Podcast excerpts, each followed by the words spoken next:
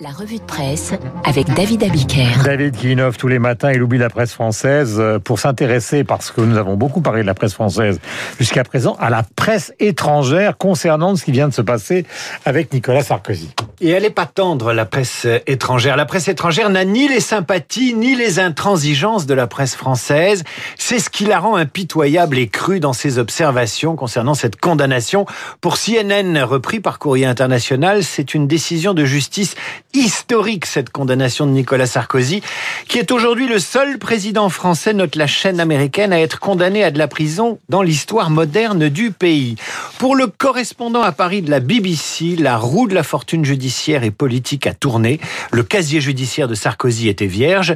Une demi-heure dans une salle d'audience a suffi à changer tout cela. Pour le quotidien espagnol El Mundo, c'est tout bonnement la fin de la carrière politique de Nicolas Sarkozy, la fin de la carrière politique de Sarkozy, alors qu'hier l'opinion opinion expliquait que Emmanuel Macron surveillait d'un œil euh, l'avenir politique de Nicolas Sarkozy, comme quoi les choses vont très vite.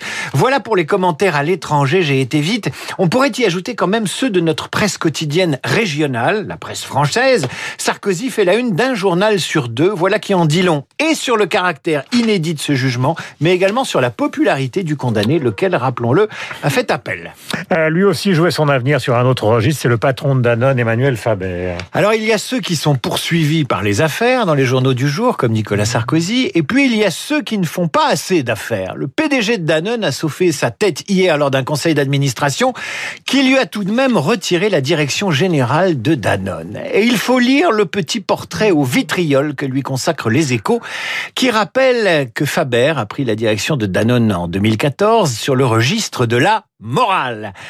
Il en avait tant à revendre de la morale qu'il a fini par agacer la confrérie du CAC 40.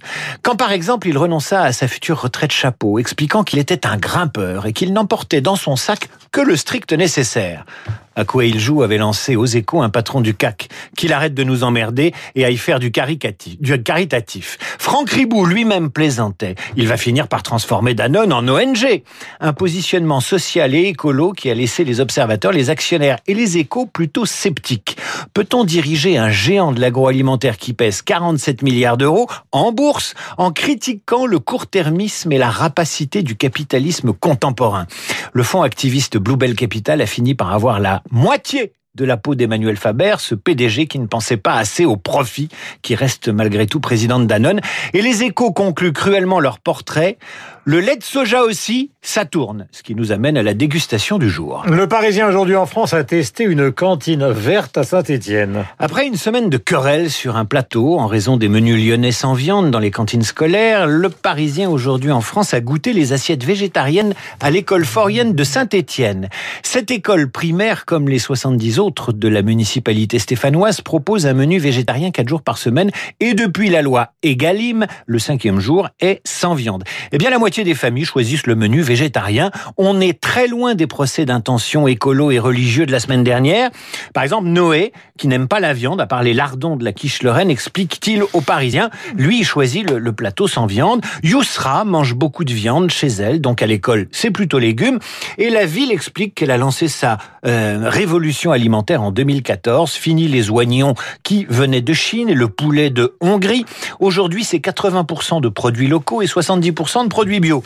Et des astuces dans le Parisien pour faire manger les légumes aux enfants. Comment fait-on manger des concombres, par exemple? Eh bien, il vaut mieux les couper en petits dés et pas en rondelles. Le chou blanc, il vaut mieux le couper en lamelles très fines et ajouter une bonne mayonnaise façon coleslaw. Le passage au bio et aux légumes a permis de réduire les 1000 tonnes de déchets mensuels de gaspillage. Voilà, on est très loin du psychodrame national à Saint-Étienne.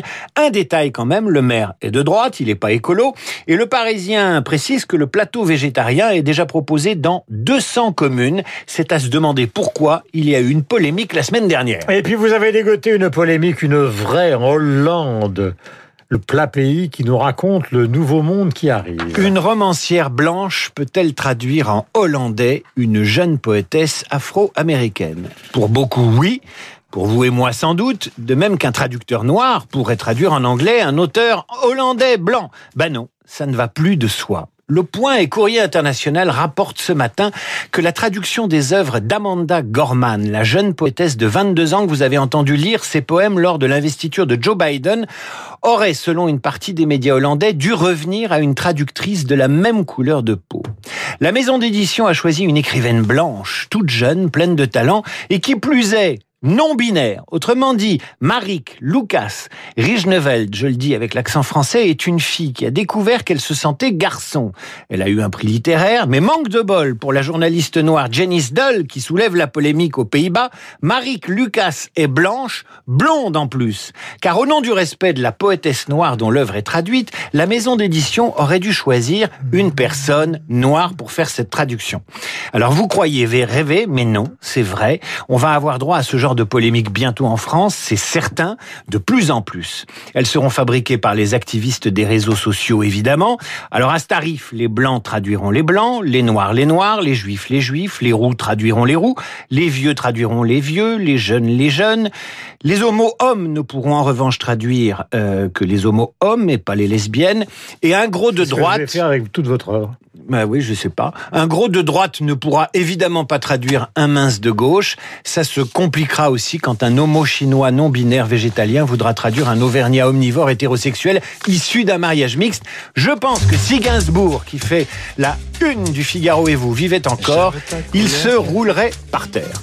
Tes cheveux café, ta gorge café. J'aime quand pour moi tu danses, alors j'entends murmurer tous tes bracelets, jolis bracelets. À tes pieds, ils se balancent. Couleur, café, je j'aime ta couleur, café. 8h42 sur l'antenne de Radio.